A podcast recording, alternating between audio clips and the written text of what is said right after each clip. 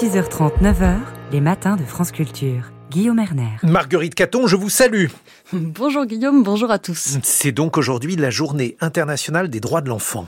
Et l'occasion de revenir sur un phénomène qui fait régulièrement la une des journaux, le trafic de drogue et ses petites mains, les mineurs, parfois très jeunes, d'à peine 12 ans, que l'on retrouve en première ligne du trafic et des règlements de compte. Bonjour Laurence Bellon. Oui, bonjour madame. Vous êtes ancienne juge pour enfants au tribunal de Marseille. Merci d'être en ligne avec nous ce matin. À quel âge et comment tombe-t-on dans le réseau? Euh, Il y en a quelques adolescents à l'âge que vous indiquez, 12-13 ans. Habituellement, ça commence plutôt à 14-15 ans. Ils entrent dans le réseau euh, comme guetteurs ou comme vendeurs. Quand on pose des questions de Quelques-uns disent que c'est la recherche d'adrénaline, je dirais 10% à peu près. La majorité explique qu'ils cherchent une forme d'argent facile. Ils ne le formulent pas comme ça, mais nous on le formule comme ça. Il y a une forme de recherche, de reconnaissance par euh, les signes extérieurs, les vêtements, le scooter. Quelquefois, ils ne veulent pas demander d'argent aux parents et donc ils rentrent dans ce mécanisme.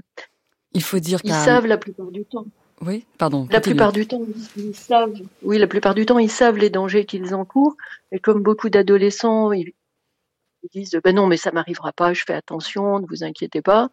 Après, il y a les mécanismes qui sont propres à l'adolescence, euh, le défi de la mort, les, conduites, les conduites ordaliques. Et puis certains, je me souviens d'un adolescent à qui que, je revoyais pour la quatrième ou cinquième fois et je lui disais, mais enfin, vous connaissez les risques, c'est pas possible. Il me disait, oui, c'est la mort, soit la mort, soit la mort. Puis comme il a vu je, je sursautais, euh, il m'a dit, ah mais non, mais je me suis trompé.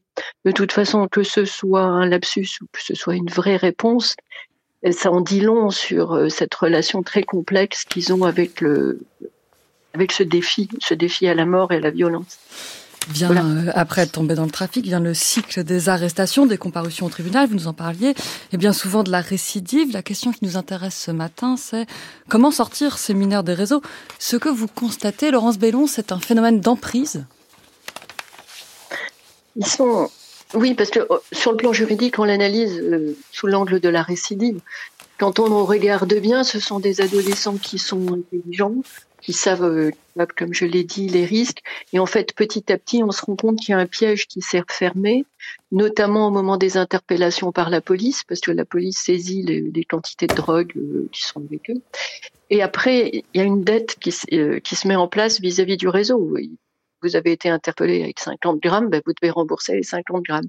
Rembourser, ça veut dire travailler gratuitement. Donc, vous travaillez une semaine, deux semaines, trois semaines, et autour de ces semaines, vous pouvez être interpellé à nouveau. Donc, la dette augmente comme ça de façon exponentielle, et euh, ça devient un véritable, véritable engrenage. Ils ont, ce sont des, organisations euh, mafieuses est, assez terrible sur le plan de, ce qu'ils exigent des adolescents. Ils ont des horaires très précis, par exemple 10h, 17h, 17h, 23h, ou certaines fois, quand le, le piège s'est vraiment refermé, ils peuvent travailler 12 heures par jour pour des sommes qui leur paraissent euh, au départ euh, importantes, hein, 50, 100 euros par jour, quand nous, avec notre regard d'adulte, on le regarde, c'est de l'exploitation totale. Et il y a une grande crainte de euh, violence qui pèse sur eux, qui sont importantes, de violences sexuelles notamment. Alors, quand les, les, réseaux, enfin les gérants de réseaux, c'est très hiérarchisé, hein, euh, sentent qu'il y a un risque d'épuisement, qu'ils risquent de s'enfuir, de ne plus revenir, euh, d'abord on leur prend le portable, ça c'est simple, hein, ils peuvent plus alerter.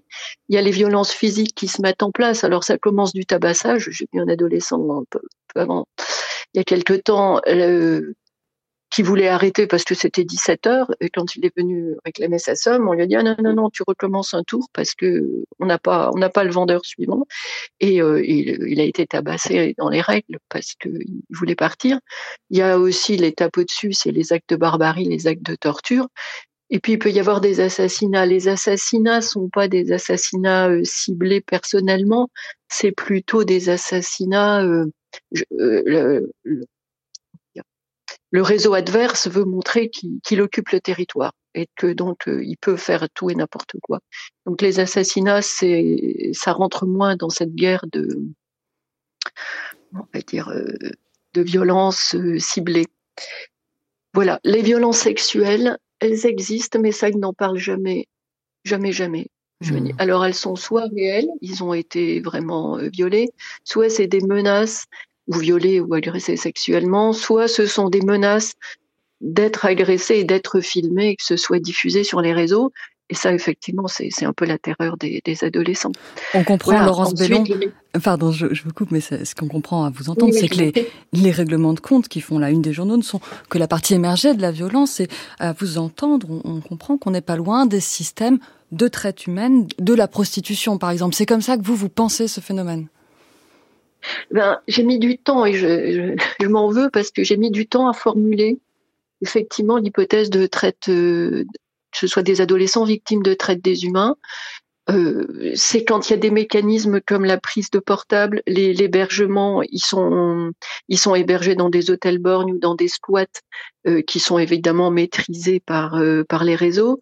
Ils peuvent être même sous surveillance permanente d'un des gérants du réseau qui dort même ou qui surveille là où ils dorment. En fait, on est euh, outre les violences que je vous ai décrites, on est sur quelque chose qui effectivement euh, correspond aux signes qui sont donnés pour euh, identifier la traite des humains. Vous avez l'emprise, on, ce sont des adolescents vulnérables, 14-15 ans, euh, ils, ont, ils sont en situation d'hypervigilance, de déni de l'emprise. Et puis un, critère qu'on ne formule pas comme ça, parce que nous on parle de récidive, mais quand vous travaillez sur euh, justement la traite des humains, les, les associations de, de, protection de la traite des humains disent la réitération, par exemple, des actes de délinquance dans un très court laps de temps. Et, et, effectivement, la plupart de ces adolescents, vous pouvez les, les voir euh, dans votre cabinet euh, tous les 15 jours, tous les mois, sans cesse sur la même cité. Et j'insiste sur la même cité parce que ce sont des adolescents intelligents. Si c'était juste la pas du lien, ben, ils iraient dans la cité à côté une fois qu'ils ont été interpellés. Or, en fait, ils retournent toujours inlassablement dans la même cité alors qu'ils connaissent les enjeux, ils, ils, savent ce qui se passe. Et c'est ça qui m'a fait penser, pas très longtemps, je dois dire, que ça, ça s'apparentait à de la traite des humains. Merci beaucoup Laurence Bellon. Alors maintenant qu'on a le diagnostic, eh bien une prochaine fois on aura peut-être la solution, mais on comprend que cette entrée par la traite humaine est déjà une manière de concevoir et donc d'apporter une réponse différente à cette présence répétée de mineurs dans le trafic de drogue, à Marseille notamment, là où vous avez été juge pour enfants longtemps. Merci encore Laurence Bellon d'avoir été avec nous ce matin. Merci Marguerite Caton.